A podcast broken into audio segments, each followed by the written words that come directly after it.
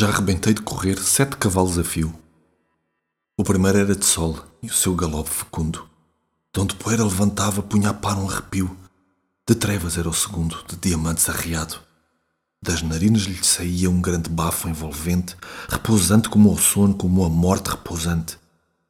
O terceiro era o enigma e o quarto de nostalgia. O quinto de tão fogoso, nenhum chão lhe era bastante. A relinchar acordava clarões na noite mais fria.